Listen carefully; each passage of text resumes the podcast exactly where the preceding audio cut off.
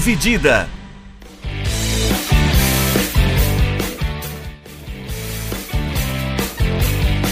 Olá, amigos do podcast Dividida. Estamos chegando com mais uma edição do nosso querido podcast. Eu sou o Guilherme Milan e dividindo a tela aqui comigo, Vinícius Bringel. E aí, Bringel? E aí, Milani, aí, pessoal? Tranquilo? É, essa semana a gente vai abordar bastante tema, né? Uma semana que a gente vai fazer mais uma página no geral do que, do que um tema específico. Queria começar fazendo uma pequena homenagem, dando um pequeno salve aqui ao Palmeiras, o meu time do coração, que faz aniversário, 107 anos hoje. É, obrigado por ser o meu cardiologista. Né? Campeão bi-série B. Quero fazer um adendo aí. Sempre bom e importante lembrar, caímos, mas voltamos campeões. É, tem time que cai, nem isso pode dizer, né? Verdade. É, queria fazer, começar fazendo um protesto, né? Quando a já quer fazer esse protesto, tá rolando a Copa do Mundo de Futebol de Areia e o Brasil não é bom. Não, não é bom, pô, não pode. Porra, quantos países no mundo conseguem. Mano, que gosta de futebol, que tem a porra de uma praia todos os dias da semana, velho, do ano, velho, pra jogar essa porra. E não consegue é, bem. Vai se fuder. Tinha, tinha que ser essa. Tinha uma galera aí, ó. Tinha uma galera que falava, não, na Olimpíada tem que botar o futebol de areia, pô. Era a medalha certa pro Brasil. É, isso é culpa de vocês. Gente ia passar vergonha nessa bosta. Ia passar vergonha, pô. cenário olímpico. O Brasil foi eliminado hoje para Senegal. Tinha perdido pra Suíça, se não me engano, na fase de grupo. Porra, Porra Suíça, véio, irmão. Senegal, velho. Vai se fuder, Suíça, mano. vamos sufoco do caramba pra ganhar de El Salvador, bicho. Senegal tá de brincadeira, mano. Ah, Os caras são maratonistas, mano. Os caras não são jogador de futebol, velho. Se fuder, mano. Sem condição, sem condição. Na areia Copa ainda, vai tomar no cu. Mundo, né? Que é pior ainda. Pô, só pegar um meia dúzia de cara no Rio de Janeiro ali, velho, eles conseguem fazer uma seleção decente, velho. É exatamente. Eu, eu, fico, eu fico muito incomodado que os caras não chamam, por exemplo, um cara que nem o Eric Johnson pra jogar. Mano. Mano, chama o Renato Gaúcho, velho. É, fala assim pro Renato, Renatão. Antes de você assumir o Flamengo, bora bater uma bolinha ali. Porra, mano. Você dá um fardo de breja pra ele e fecha na hora, velho. Umas É, minas também. ó. Nossa. Ô, Renatão, vamos fazer assim: ó, você vai montar o seu time. Nós não vamos nem convocar, é você que vai montar o time. E aí, cara, esse time ganha a Copa do Mundo. Fácil. É assim que funciona. Suave, mano.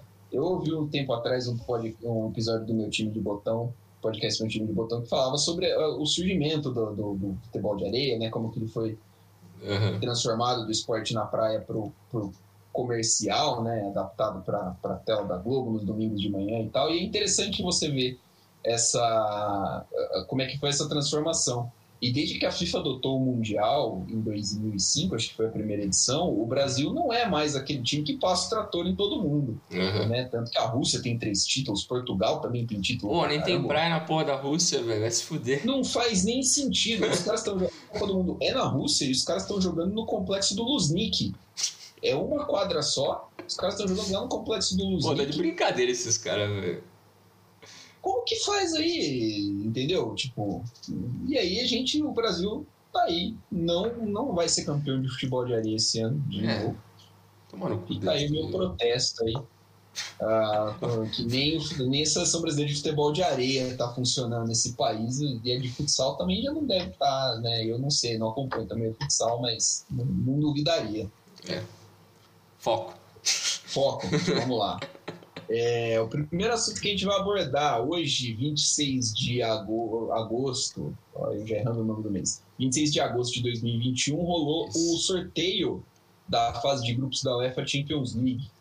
Né? Ah, amanhã, sexta-feira, rola o da UEFA Europa League, o primeiro sorteio da UEFA Conference League, mas a gente vai falar só do sorteio da Champions hoje, É, rapidamente passando aqui. O grupo A ficou com Manchester City, Paris Saint-Germain, RB Leipzig e Clube Bruges. É, os três primeiros times citados, se somar aí, dá o PIB inteiro da América do Sul, mais ou menos. Tem título esse, esse grupo? Tem porra nenhuma. Mas Não. tem dinheiro. Porque Tem três caras ali que são embaçados, velho. Você tem o Catar, os Emirados Árabes Unidos e uma empresa de bebida energética, Só isso. parelho ali. Né? E o coitado do Clube Bruges, que, justiça seja feita, faz um trabalho interessante de formação de jogadores na Bélgica. Né? Sim. Que né, deve ser. A gente percebe pelas. A Copa de 2018 mandou um abraço, Aham. que o, serviço de, de formar jogadores na Bélgica está sendo bem feito faz algum tempo, né? E a Bélgica fala uma cerveja legal, então tá bom. Bacana. É. Vale a pena. Boa participação. Complementou é bem o grupo. É uma ótima participação daí, viu? Ó, dois caras do petróleo, dois caras da bebida, ó. Fechou, mano. O grupo tá. Fechado. Fechadíssimo. Não bebam petróleo. Recomendo. Nossa, ia falar um negócio aqui. Mas, cara, esse grupo, beleza. Acho que é super claro, né? Que provavelmente City PSG vão passar, né? O Leipzig tem uma ligeira chance ali de passar, mas é muito improvável porque os dois são muito superiores. E tem tudo possivelmente para ser o confronto entre Messi e Cristiano Ronaldo de novo, né? O é. retorno, é. só que agora com os bilionários. A gente vai falar um pouquinho disso uh, mais para frente, mas é. é. Uh... E o grupo B é o grupo do Atlético de Madrid, Liverpool, Porto e Milan, que está bem equilibrado. O Atlético de Madrid campeão na Espanha, o Liverpool veio classificado pelo o Liverpool, Porto e o Milan classificado normal pela, pelo Campeonato Nacional. Tá bem equilibrado esse grupo, né, Milan? É, grupo bem equilibrado, acho que é um grupo muito parelho. No, talvez o Porto seja o que tenha menos chance de passar para a próxima fase, mas o Porto chegou longe nas últimas duas é. temporadas da Champions na fase de mata-mata, né? Então não dá para não dá para é, desmerecer eles ali, né? é, não dá para desmerecer nada. Então é um grupo aberto, os quatro times podem classificar. E uma curiosidade, os quatro times são campeões mundiais.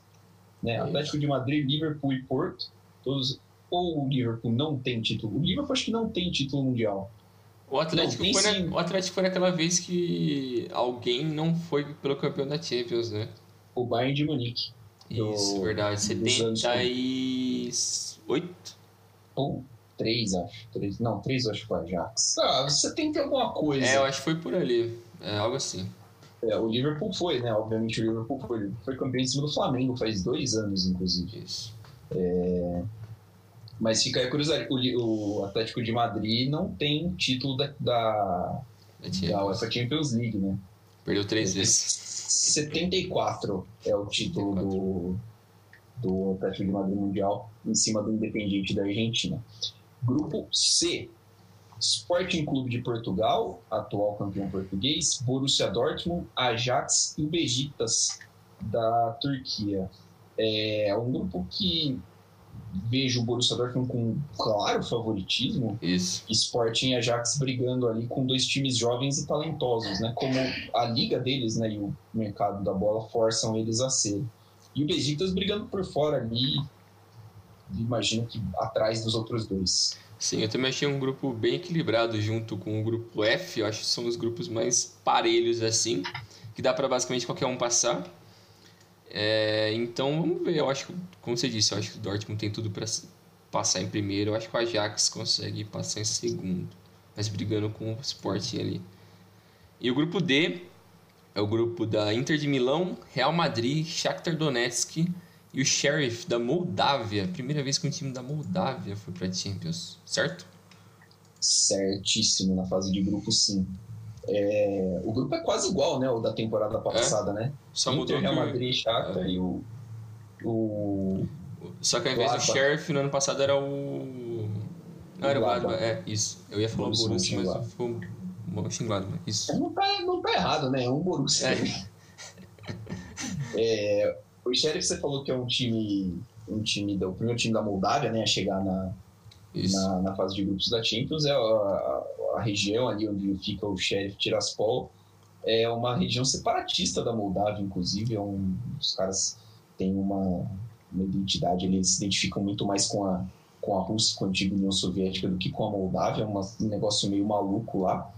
É curioso, é, é legal pela história, né? Claro, é um time chegando pela primeira vez, assim, um paísinho é, na, na fase de grupos da Champions. Deve ser o saco de pancada Acho que Inter e Real Madrid não devem ter muito problema, nem, não boto nem fé no Shakhtar que suou sangue para chegar nessa fase de grupos também.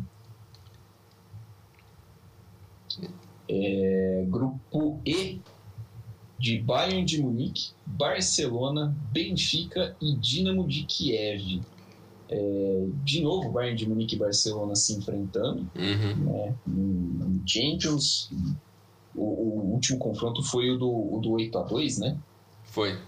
Foi do 8x2. Nas quartas da temporada retrasada, né? Na bolha. Isso, lá em Lisboa. Isso. E. Bom, acho que o Bayern de Munique é franco favorito. O Barcelona, apesar de ser um time em transformação, ainda é mais favorito do que o Benfica, que mostrou muito pouco contra o PSV na, na fase preliminar. E o Dinamo de Kiev, Coitado. né? Eu acho que briga com o Benfica por uma vaga na, na, na Europa League. Tem, É. se você voltar aí lá no- nos primeiros episódios que a gente fez de grandes gerações, a gente falou um pouquinho da Ucrânia, tem bastante jogador dessa Ucrânia no, no Dinamo de Kiev, mas acho que vai precisar, vai precisar jogar bastante bola aí para chegar na, na Europa League o Dinamo. É, eu também acho. É, como você disse, Bayern e Barcelona provavelmente devem passar. Eu fiquei até surpreso que o Benfica chegou na, na fase de grupos, porque eu tava apostando no PSV, que é um time bom, gosto bastante desse time do PSV. Por mais que perdeu o. Ah, o cara que foi pra Inter. O Dumfries, Isso. Bom jogador. jogador. É, mas é um time bom e eu acho que o Jorge Jesus não vem fazendo um trabalho muito bom com esse Benfica. já foi Mas- criticado na temporada passada, né? É, O Benfica investiu muito dinheiro na temporada passada para não, não ficou sem título nenhum e o, o Jorge Jesus já tinha sido criticado lá. Então acho que o grupo vai ser basicamente isso mesmo. O grupo F, que é o Villarreal, o Manchester United, a Atalanta e o Young Boys da Suíça. É um grupo bem equilibrado porque o, o cabeça de chave desse grupo é o Villarreal, né, que veio como o pote 1, campeão da, da UEFA Europa League, então tá bem equilibrado esse grupo também. Eu acho que tem tudo para Atalanta surpreender e passar. Cara, se o United não abrir o olho, é capaz dele ficar fora também. Porque ele não vem fazendo boas campanhas na Champions nas últimas vezes que ele foi. É, então, putz, é bem aberto. O Young Boys, coitado, vai ficar meio que por fora ali. Tem, vai tentar beliscar uma vaga para a Europa League. Mas eu aposto no Atalanta e United. Atalanta topando o grupo e United em segundo. É, eu acho que o, o, o divisor, o divisor vai ser- vão ser os confrontos entre Atalanta e United, né?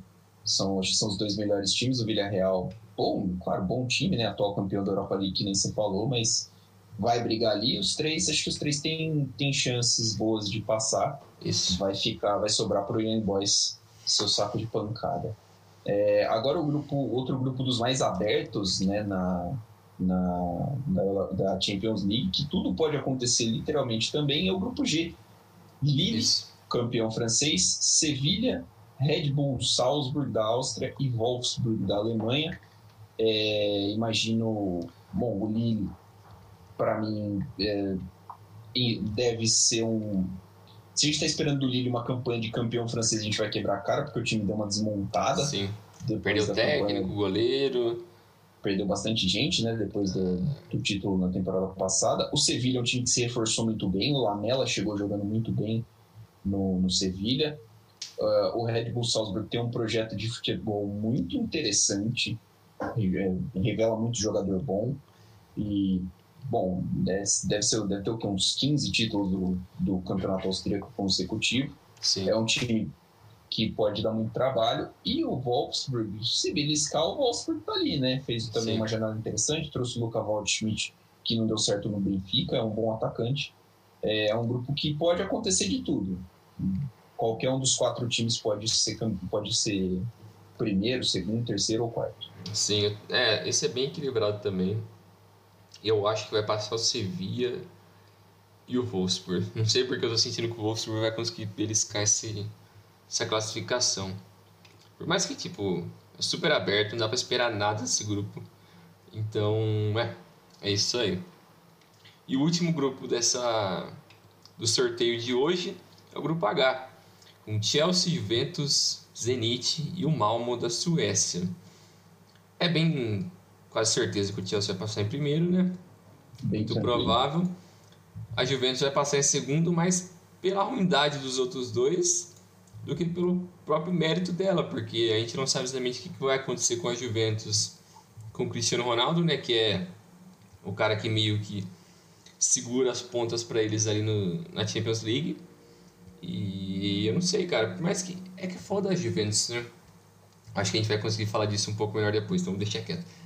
é, a gente, a gente vai entrar um pouquinho mais a fundo no, no assunto Juventus depois, mas assim, é, tem uma diferença grande entre Juventus e Zenit e Malmo.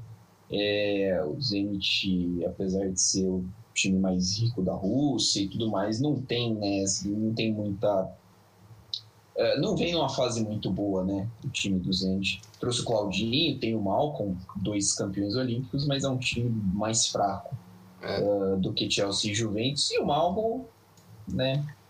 Bom, enfim, eu acho que a briga aí vai ser talvez para o Malmo arrancar uns pontinhos de alguém e se aventurar numa eventual próxima fase da Europa League. Exatamente. É, então a gente deu aí essa passada aí pelos grupos da Champions. A Champions começa 14 e 15 de setembro, se não me engano, pelo que eu vi ali.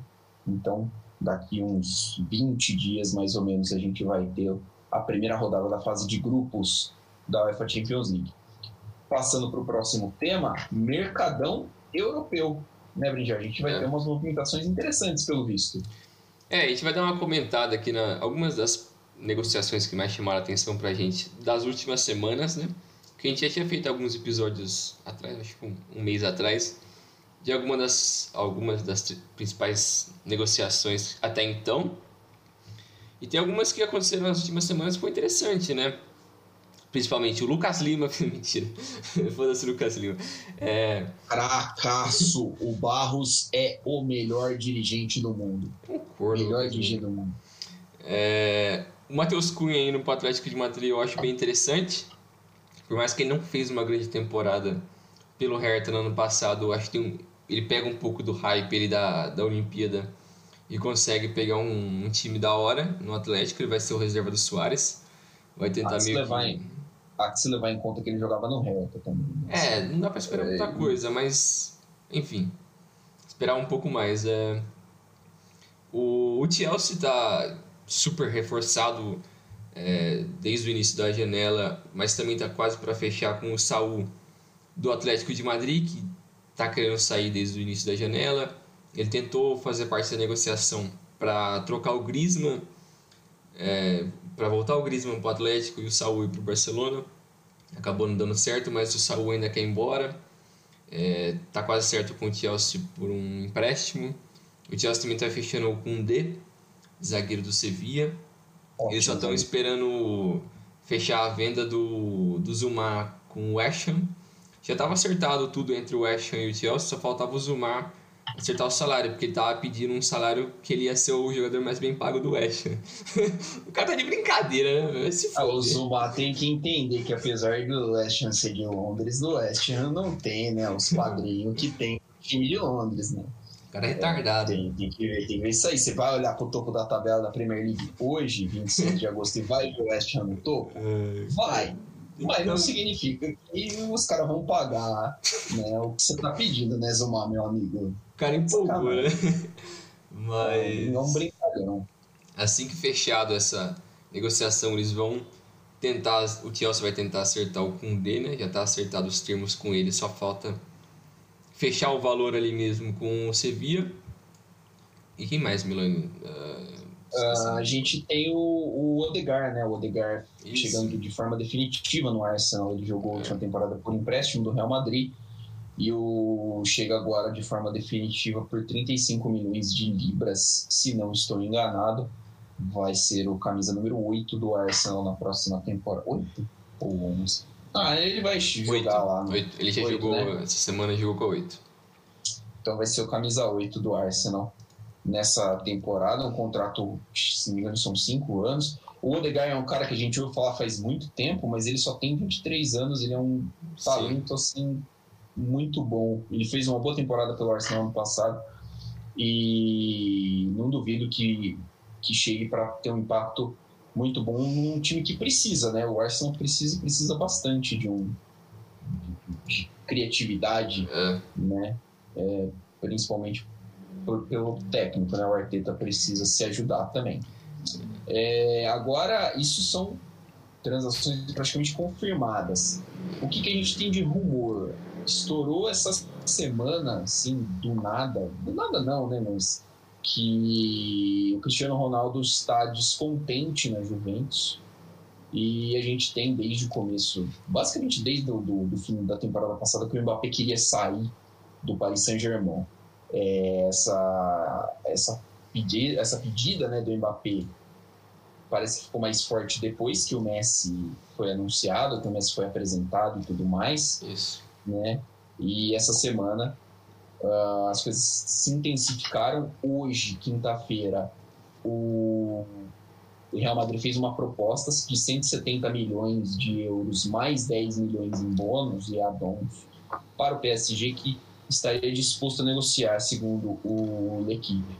Né? Então pode estar pintando aí o Mbappé no Real Madrid. E eu acho curioso né, que o Real Madrid, tempos atrás, estava reclamando que não tinha dinheiro. Né? É. Precisou fazer a Superliga porque não tinha dinheiro. Aliás, todos os times, né? não só o Real Madrid, o Real Madrid. Aí aparece o City, estava nessa palhaçada que ia dar 150 milhões no Kane. É uns fanfarrão, né? É, é uns babacas. Assim.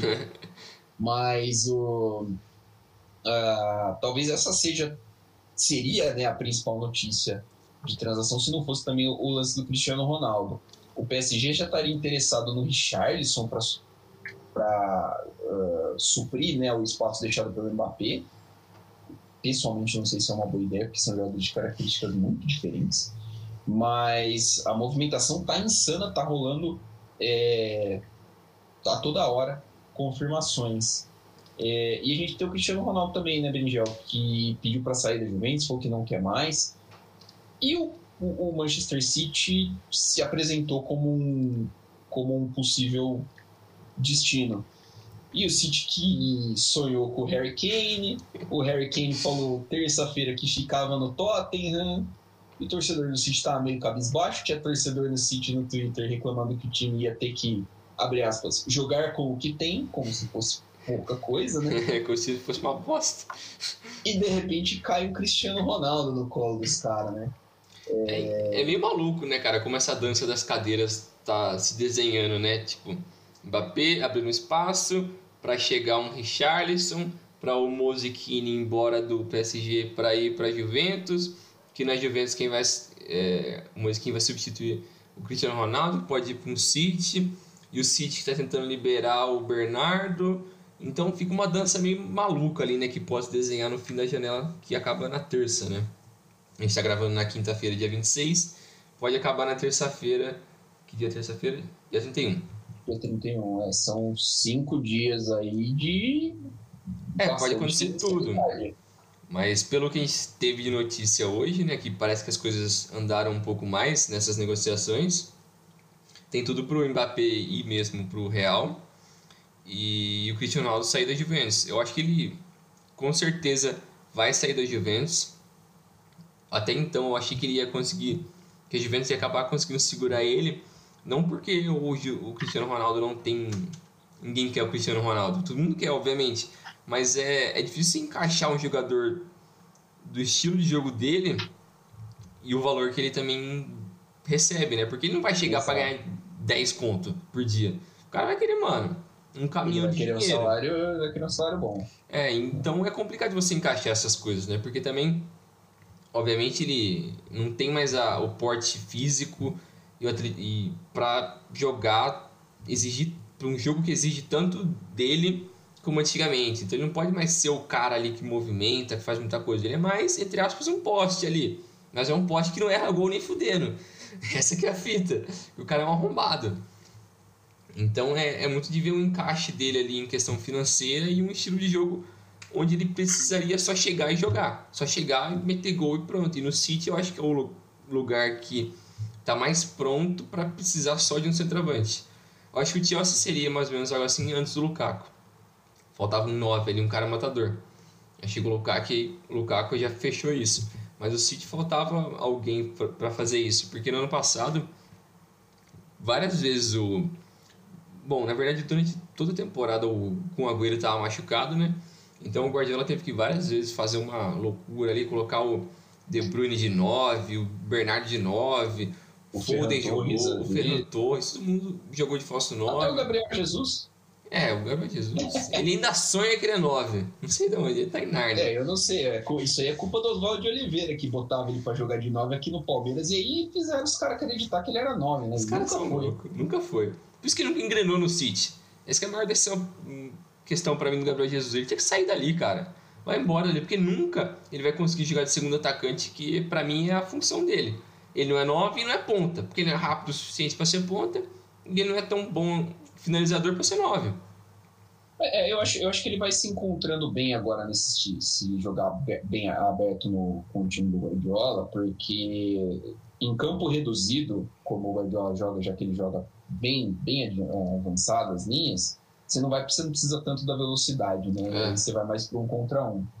Ah, acho que talvez seja um encaixe melhor para ele, mas também aí vai dele querer uh, continuar no City, sabendo que ele não vai ser titular absoluto, sabendo que ele vai jogar metade dos jogos e, né, e sabendo que ele vai ser convocado pelo Tite para jogar de auxiliar de lateral, é. que não é a função que ele faz no, no, no City, mas enfim, a discussão não é o Jesus. É, a discussão é que acho que assim, é um encaixe que vai muito bem pro, pro Cristiano Ronaldo, é. né?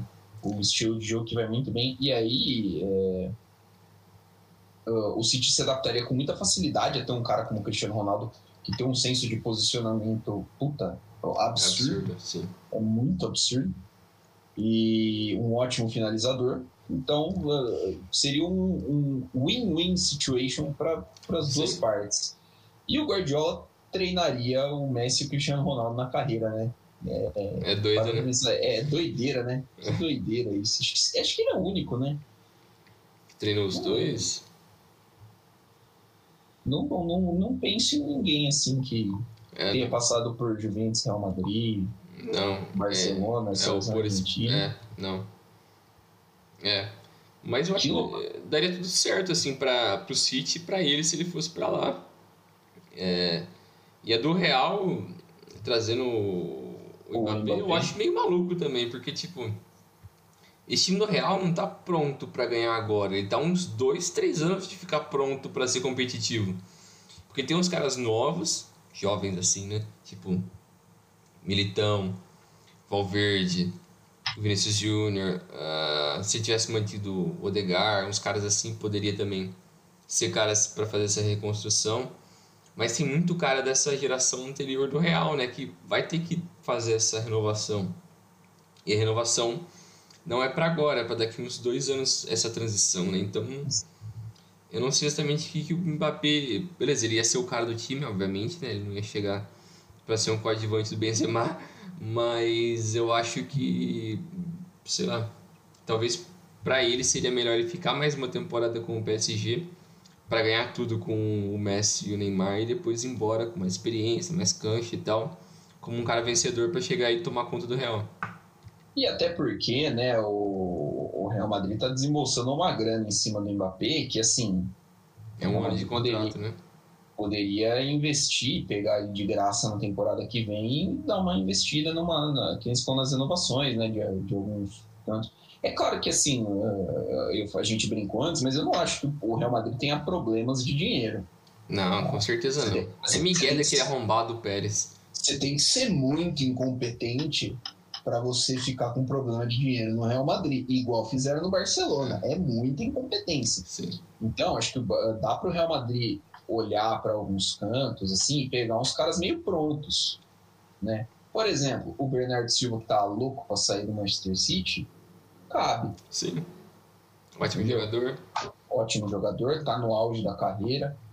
Daria, é, já que a transição, a ideia de você ter um, um, um, um fazer mercados consecutivamente de jogadores jovens e muito promissores, eu acho válido, mas você tem que fazer a transição de forma correta. O Vinícius Júnior começou muito bem o Campeonato Espanhol, e acho que aí é o que se espera de um cara com maturidade, ele tá na terceira temporada dele já no Real Madrid, né? É isso? Acho que é.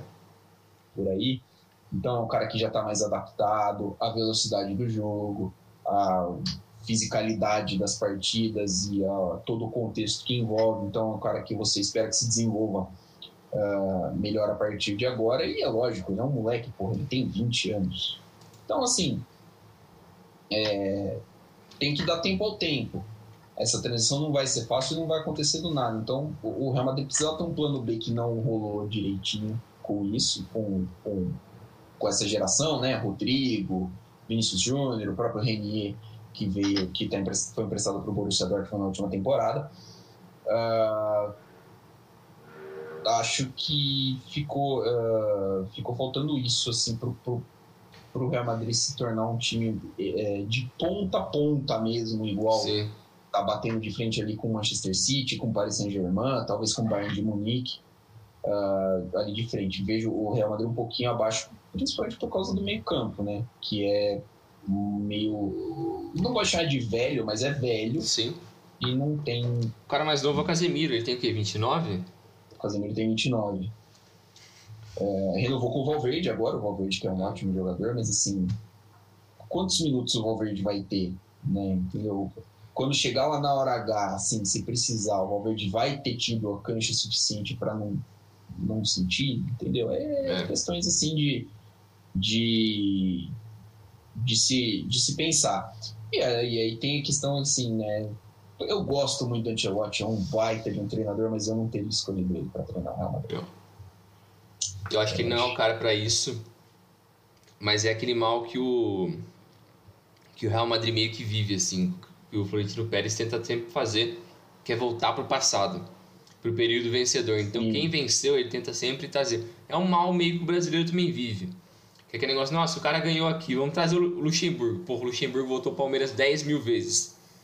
Porque os caras, não, o Luxemburgo deu certo aqui, vamos trazer ele. O cara, não, aqui deu certo. Mano, quantas vezes ele não fez merda lá, velho? Vai tomar no cu, velho. Ele, ele, ele sempre ganhava um, um Paulistão.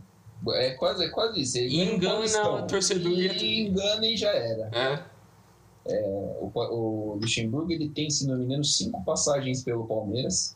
Ele tem cinco títulos paulistas, só que uma, uma dessas passagens, um desses títulos não foi. Tipo, ele tem uma passagem sem título nenhum ali no começo da década de 2000. Mas de resto, cara, é isso aí. Ele foi, já foi um treinador muito bom, mas a última Sim. passagem dele é, acho que é o reflexo máximo disso. É, e o Ancelotti para mim é mais ou menos nessa linha, assim. Porque ele, o último bom trabalho dele foi no Real em 2013. 2013, 14 foi campeão da Champions. Depois ele ficou até metade da temporada e foi mandado embora. Ele foi pro Bayern, não fez um trabalho muito bom, teve muito conflito com os líderes do elenco foi embora, foi para Itália, treinou o Napoli. Não. Ele foi para Itália. Ele foi para Itália, como é que eu já vejo aqui já? Napoli. Mas enfim, depois de lá ele foi pro Everton. Exatamente, foi pro Napoli. Aí depois ele foi pro Everton. Aí é que tem onde ele estava até agora e teve a proposta do Real, voltou pro Real. Então ele não fez trabalhos muito bons esses últimos. Então, sei lá, fica meio com a dúvida se ele perdeu um pouco a mão, se ele já tá velho mesmo, tá fazendo só merda. Mas provável que seja esse último mesmo. É, igual o Filipão quase já, né? É, tipo, isso tá caduco, já sequelado, mano. E o Filipão, cara, pelo, pelo bem da carreira dele, já podia ter pego o bonezinho dele, né? Já Nossa. podia ter pego o bonezinho dele aposentado depois do que ele passou ontem. Ah, mano, vai dormir. Não, teve... preci... é. não que precisasse, né? O cara tomou sete numa semifinal de Copa do Mundo, mas assim, Ainda tem, mano, tem quem. Fica em casa coçando o saco o dia inteiro, acorda meio-dia, mano. Fica fazendo porra nenhuma, dorme pelado ali, mano. Faz nada, é, mano. Velho rico, sei lá, é velho rico gaúcho, irmão. Você tem um terreninho aí, vai plantar uva, velho. Vai fazer vinho. Mano, faz uns negócios assim, velho. Mano, nossa, esses caras. Grita pra uva voltar pra marcar lateral. É. É isso aí. é, depois desse pequeno desabafo né, acerca dos técnicos da, da velha escola, é, o, a gente falou um pouquinho do, do, do encaixe do Cristiano Ronaldo no, Real, no, no, Manchester City, né, do encaixe do Mbappé no Real Madrid. Acho que o ataque do Real Madrid não, não tem muitos problemas, assim, teoricamente, né, se você olhar para o ataque do Real Madrid. Benzema, Hazard, Vinícius Júnior, Bale. É, Bale não é um ataque ruim. Agora, com o Mbappé, então, um ataque cinco estrelas, o, o que a gente acha de problema mesmo é o meio-campo. Enfim, é... a gente lembra do, do, que a Juventus moveu né, mundos e fundos para trazer o Cristiano Ronaldo do Real Madrid, pagou 100 milhões de euros no Cristiano, no Cristiano Ronaldo para trazer ele. E aí Projeto Cristiano Ronaldo na Juventus deu ruim, né? Não foi assim o que a Juventus esperou. É, eu, eu não sei se exatamente isso pode ser tratado como um fracasso ou não. Não sei como você enxerga isso. Eu não enxergo como um fracasso. Mas... Ah, eu, eu vejo assim, de certa forma, como um fracasso, porque é, o projeto ele não consiste em você simplesmente trazer o jogador e esperar que ele resolva todos os problemas do seu time. Você tem que dar uh, o, o, contexto, o entorno que ele precisa. No Real Madrid, o Cristiano Ronaldo sempre teve isso. Uhum. Né? No Real Madrid, ele contou com, com o auge de grandes jogadores da história do futebol, como Sérgio Ramos, como Modric, como Toni Kroos, enfim, todo, todo mundo junto ali. É claro, o Cristiano Ronaldo é melhor que, que esses caras. Eu acho que o Cristiano Ronaldo é, mas não, não quer dizer que ele estava jogando sozinho. É. E na Juventus, a Juventus fez algumas apostas que não deram muito certo, né? A Juventus apostou em caras como, por exemplo, o Rabiot, como o Ramsey, que inclusive está machucado de novo neste exato momento.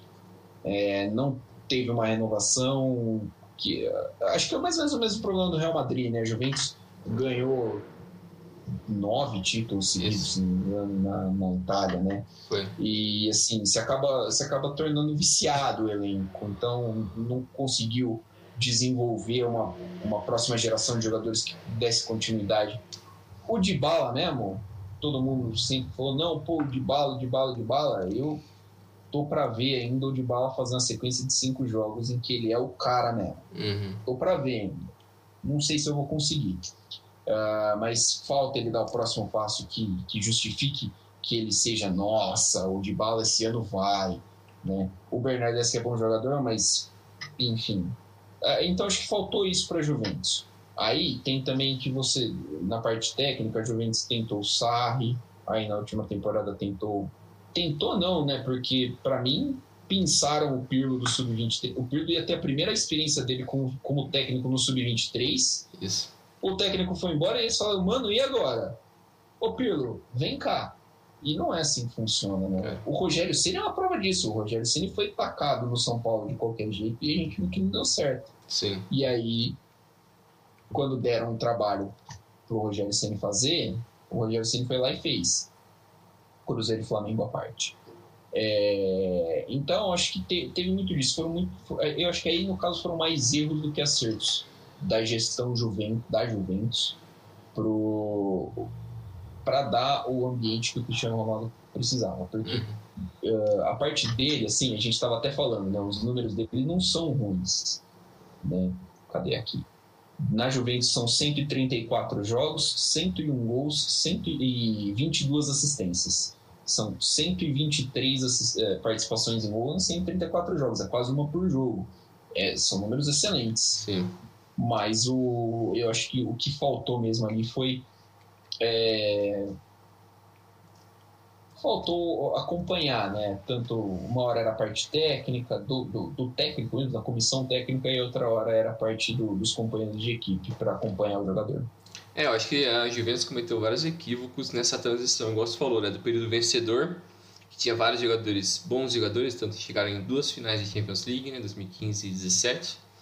Mas depois daquilo, vários jogadores velhos começaram a sair e você manteve outros muito velhos e não teve transição para trazer outros caras. Começou a ter agora isso. Que trouxe o Delite, o Kulevinski e o Chiesa, que para mim são os três principais jogadores desse time. Tem tudo para esses três serem a base do The Juventus na próxima década. Só que é isso o time, não tem mais ninguém. E o Cristiano Ronaldo. Só que aí você coloca um cara desse num time que é super velho, sem jovens para você fazer uma transição e sem um técnico que tenha muita capacidade para trabalhar uma transição, é um pouco difícil. Aí ficou muito nas costas do Ronaldo. E ele não está mais naquele período da carreira dele que ele consegue ser um cara que carrega tudo nas costas. O time tem que trabalhar bastante para ele. Então ficou muito, muito sobrecarregado. Acho que o maior exemplo disso é na Champions League, onde ele sempre brilhou muito. E na, nas campanhas da Juventus na Champions League, o Cristiano Ronaldo foi muito bem, mas não tem como ele fazer tudo sozinho toda vez. é impossível. Então, é a primeira vez que ele, ele caiu nas quartas em 2018 pro Ajax, depois 19, não, foi 19 é, pro Ajax, não, 19 pro Ajax, o Ajax foi oitavas, né? Ou não, foi quartas, foi quartas. Foi quartas. É, foi 19 pro Ajax, 20 pro Lyon, 21 pro Porto. 21 pro Porto. É, foi esses três anos que eles caíram. E é, contra o Ajax foi nas quartas e os outros dois foram nas oitavas. Então, muito pouco para Juventus e para o Cristiano Ronaldo, que é o Mr. Champions League. Então, é, se esperava muito que ele chegasse na Juventus para ganhar a Champions. Essa era a função dele. Tudo que a Juventus faltou no, na década passada, que era ganhar a Champions, o Cristiano Ronaldo viria para trazer isso. Mas eu acho que ficou muito nas costas dele e muita incompetência da diretoria nesse sentido. Então, acho que é compreensível ele querer ir embora. E eu acho que é ótimo para a Juventus se livrar do salário dele. Que 30 mil é uma grana do caralho que dá para você ter muito cara bom. Então, a Juventus vai ser, entre aspas, coadjuvante na Itália e na Champions ali. Não coadjuvante, mas não ser aquela potência absurda como estava. E acho que vai ser basicamente isso pelos próximos anos, até começar a ter um, uma nova safra ali. Acho que a, gente vai esperar um pouquinho menos da Juventus agora é. sem o Cristiano Ronaldo, né? Acho que é esse o, o ponto. O Cristiano Ronaldo pela Juventus tem dois campeonatos italianos, 18, 19, 19, 20. São duas uh, super taças da Itália, né? Que acho que é a Supercopa da Itália, 18, Isso. 19 e 20, 21. E uma Copa da Itália, 20 e 21. É, pela pela Juventus na Liga dos Campeões, 23 jogos, 14 gols, 5 assistências. Também não são números ruins, 19 participações em gol em 23 jogos. É, é, acho que é isso mesmo, né? Ele chegou num ponto que ele não, não tem mais, ele não quer mais ficar o, o dentro da, da, da Juventus e, e pediu para sair.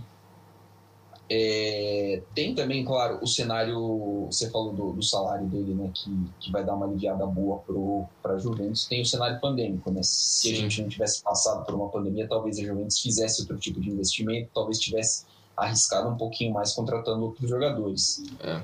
Ou talvez eles continuassem só pagando o Rabiot, o salário que eles pagam também, que continua sendo burrice. Também. Mas, enfim, é, é uma coisa a ser levada em consideração. Ah, mas isso aí também não vale para outros times? É, vale. Mas quando você tem um Estado que te financia, um Estado, leia-se, um, literalmente um país que te financia, como é o caso de Paris Saint-Germain, como é o caso de Manchester City, isso te afeta de forma bem menor do que afeta, por exemplo, a Juventus, uhum. que apesar de tudo é, tem lá o é, do grupo da Fiat. É, acho que é isso, né, do, dos, dos, rumores, né? Passando para o próximo tema, é, pandemia, né? Pandemia afetando agora a data FIFA.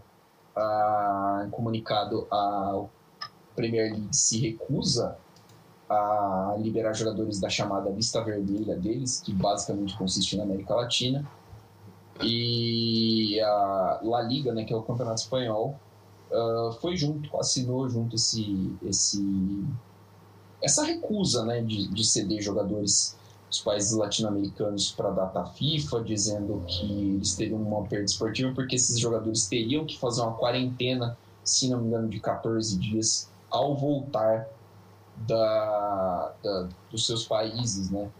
Uhum. Na, onde jogariam as eliminatórias da Copa. Tudo isso para a próxima rodada agora de eliminatórias da Copa, que vão ter três jogos entre os dias 5 e 11, é isso? De, é. de setembro, pelo que eu tinha, a gente tinha visto antes, né? Uh, é, por aí. 5 e 11 de setembro. E isso gerou um, um mal-estar com a FIFA, porque a FIFA determina que por ser data FIFA, os times são obrigados a ceder, uhum. né? E aí a FIFA já entrou, já falou que vai fazer a, essa regra valer. Né? Os times vão ter que liberar seus jogadores. Cara, eu acho que a FIFA tá, obviamente, super errada nisso, cara. Quem paga as contas dos, dos jogadores é a porra dos clubes. Então, quem decide o que vai fazer com os caras é eles. Eles não querem comprometer os jogadores a perderem dois a três jogos quando acabar a data FIFA, porque os caras vão ter que voltar a fazer quarentena. O cara tem risco de exposição ao vírus, então o cara pode voltar, pegar o, pegar o vírus, voltar para o país que ele, do clube dele, ter que passar por um tempo para é, se livrar do vírus, ficar de quarentena, esperar. Mano, você não sabe a consequência que pode ter o vírus no corpo do atleta, um monte de coisa. Então a exposição não é necessária. E cara, foda-se, é a data FIFA, cara. Os caras têm que se virar. É, o problema disso é quem vai tomar no cu é o Campeonato Brasileiro, né? Porque os caras vão fazer a festa aqui nos clubes do Brasil, coitado do Flamengo, Atlético e sei lá, Palmeiras. Vai perder todo mundo, mano. O Brasil vai comer todo mundo, ele vai convocar esses caras, não vai ter os caras da Europa. É, por. Só dar um tempinho. Tá. É, uh, concordo com você que a partir daí, né, com a parte que você falou do Campeonato Brasileiro, né, que mantida essa, essa não liberação do, dos times uh, da Premier League, da, do Campeonato Espanhol, os times brasileiros aqui vão acabar sofrendo com isso. Já vai ter jogo adiado né, da, dessa, do Campeonato Brasileiro. Acho que vão ter já, os jogos da Copa do Brasil seriam nessa, nessa janela também não vão ser mais. Mas, por outro lado, eu acho que os times estão errados. Acho, é, não vejo os times como coitadinhos nessa situação, nessa situação, não. Porque, a bem da verdade, é um risco que se corre. Né? A regra da FIFA está bem clara. Acho que esse negócio de, da, da lista vermelha, principalmente da, da Grã-Bretanha, é. Porra, não vou dizer que é sacanagem, porque eu entendo assim o lado dos caras. Aqui o negócio da pandemia é bem, foi bem Sim. desregulado e percebe isso até hoje aqui no Brasil, principalmente. Mas, assim, pô, não é como se lá na Europa também não tivesse não tivesse esse risco, entendeu? É. Não é, a gente vê casos os casos subiram na Inglaterra, principalmente depois da palhaçada que foi o protocolo na, na final da Euro. Os caras falaram que não, vai ter só 80% do estádio do Wembley e o estádio estava completamente tomado. Os caras invadiram tudo, quebraram a porra do estádio. É, não existe protocolo. Então, acho que assim, uh, eu entendo o risco, tá? Eu entendo a, parte sanitária, para mim, é uma parte que faz sentido, mas essa parte não, de ah, nós não vamos liberar porque o jogador vai ter, vai ter que fazer quarentena e tal. Ô, irmãozinho, você tá querendo enganar quem? Os caras estavam de férias aqui até agora há pouco. Acho que alguém fez porra de, de quarentena para voltar de férias e começar a treinar? Tá de sacanagem, né, irmão? Tá de sacanagem. É. É, então, acho que assim, é uma briga que não é muito infrutífera, é uma briga que tá aí só para é, enfraquecer mais ainda o futebol de seleções, e aí eu entendo de novo que o calendário do futebol de seleções talvez seja um pouquinho grande mais, acho que não precisa, por exemplo, as eliminatórias da Copa serem feitas, sei lá, em turno e retorno, 18 jogos, é muita coisa, principalmente aqui na, na América do Sul, é. mas também não acho que seja essa uma forma de dialogar. Né? Uh, acho que dá para você chegar num consenso. É... Qual seria esse consenso? Não sei. Honestamente, não sei. Mas dá para sentar e negociar, a gente ver alguma coisa e tal. Talvez você tenha um. um é... Foi falado que os jogadores seriam liberados se eles tivessem uma espécie de vista especial, alguma coisa assim. Imagino que todos esses caras estejam vacinados. Sim né? Então é um, um ponto positivo. E aí também é uma coisa que, que eu vi rolando na internet, que a galera falando assim, gente, se a gente for ficar com medo de todas as variantes que saírem dessa doença, né, a gente vai ter que parar para pensar, porque eventualmente o, o, vírus vai mudar, como o vírus da gripe muda sempre também, por isso que a gente toma a vacina da gripe anualmente. Então, assim, a gente vai ter que ir convivendo com isso. Sim talvez essa seja a hora, talvez essa não seja a hora, mas se essa não for a hora de, por exemplo, você liberar os caras para vir jogar um. passar uma semana aqui para jogar três jogos da, da, eliminatória da Copa, talvez não seja a hora da gente estar tá jogando futebol como um todo. Então, ah, é uma discussão que ela tem que ser mais ampla, tem que ser mais pensada. Então, eu acho que nesse caso os times estão errados, de ah, não vai jogar. Assim, não, mano, você tem que jogar. A gente quer garantias de que nós não vamos ser prejudicados com isso. Sim. Entendeu? Mas ah, a gente quer então que as datas sejam mais espaçadas, que os caras voltem, sei lá, um dia antes para que eles não percam o número de jogos. que a gente tenha a possibilidade de manter eles, sei lá, sendo testados de forma mais rápida para garantir que eles não estejam acusando nada. Então, é, é uma briga que, que vai ser comprada com a FIFA, vai ser comprada aí. Acho que a FIFA vai, não vai abrir mão do direito de ter os melhores jogadores, porque, é, falando em, em, nas eliminatórias, vai ter um Brasil e Argentina aqui no domingo, 4 horas da tarde, e assim, você tem que ter o apelo, né? É, você vai ter o, a, a recente final da Copa América sem Messi, sem Neymar, sem, né? Se bem a França não se, não se não falou nada sobre isso, na Liga Francesa não falou nada sobre isso, mas imagino que se, uh, uh, se ingleses e espanhóis consigam esse bloqueio e abram esse precedente, os outros países falem, opa, então a gente não tem que liberar os jogadores mais, uhum. e aí se abre um precedente muito Sim. perigoso também. É. E aí você esquece os caras indo lá e vindo jogar pela seleção. É, você vai acabar sendo meio inevitável a partir do momento que você abrir essas brechas, assim, como você falou. É meio complicado, pode acabar prejudicando o futebol de seleções a longo prazo, né?